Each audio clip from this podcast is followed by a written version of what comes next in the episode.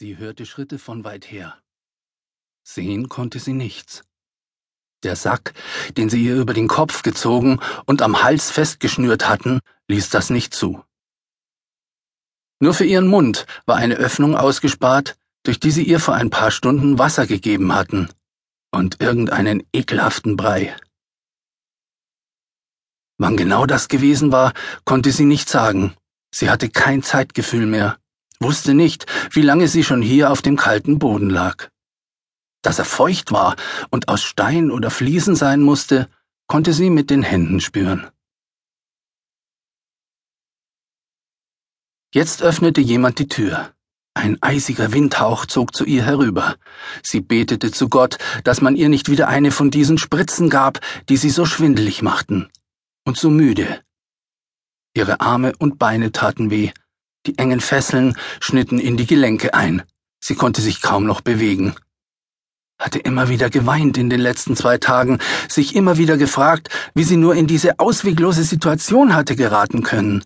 Doch so sehr sie sich auch den Kopf zermarterte, sie kam nicht darauf konnte sich lediglich daran erinnern, dass sie mit ihren Freundinnen beim Skifahren gewesen war auf dem Nachhauseweg am frühen Abend hatten sie dann im Eiscafé in der Stadt noch etwas getrunken.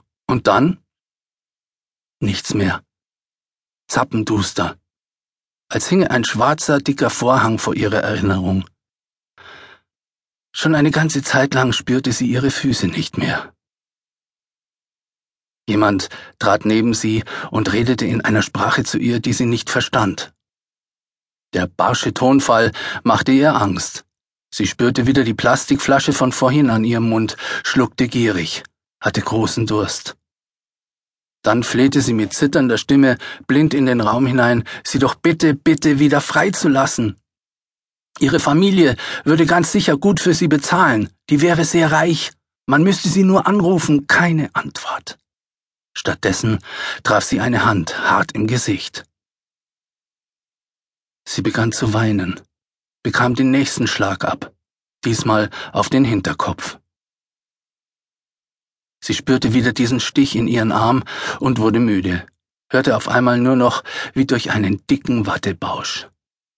Alles in ihr begann sich zu drehen, dann kippte sie seitlich auf den Boden und blieb regungslos liegen. Das Geräusch des Schlüssels im Türschloss bekam sie nicht mehr mit. Ja, soll das da vielleicht eine anständige halbe sein? Da fehlen doch mindestens zwei Finger breit. Im Großen und Ganzen gab es nur zwei Dinge, die der Münchner Ex-Kommissar Max Reintaler absolut nicht leiden konnte. Verlogene Verbrecher und schlecht eingeschenktes Bier. Die Kellnerin warf ihm einen genervten Blick zu. Es hat ja niemand gesagt, dass Sie Ihr Bier unbedingt hier bei uns trinken müssen, meinte sie schnippisch. Nun, wenn man es jetzt genau betrachtete, gab es doch eher drei Dinge, die Max nicht mochte. Verlogene Verbrecher, schlecht eingeschenktes Bier und arrogante Serviererinnen. Ihnen geht es wohl zu gut, erwiderte er. Ich trinke mein Bier immer noch da, wo ich will. Schauen Sie bloß zu, dass Sie mir auf der Stelle eine volle halbe bringen. Ja, was wir denn? Wenn der Rheintaler drauf und dran war, ungemütlich zu werden, tat man besser, was er sagte. Das wussten die vielen Gewalttäter und Betrüger, die er im Laufe seiner Karriere überführt und hinter Gitter gebracht hatte, und gerade ahnte es auch die vorlaute Tablettträgerin der bayerischen Traditionsgaststätte gleich beim Marienplatz. Sie murmelte etwas in der Art wie Na gut, na gut, bekam einen roten Kopf, nahm sein Glas und lief damit zur Theke. Das glaubte doch niemand, klärte Max währenddessen die vier japanischen Touristen auf, die mit ihm am Tisch saßen.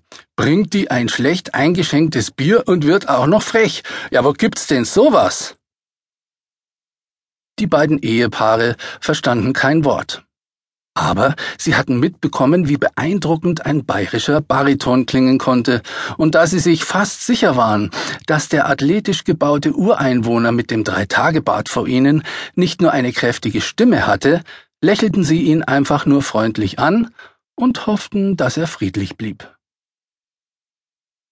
So, bitte der Herr. Die Kellnerin war mit einem vollen Bier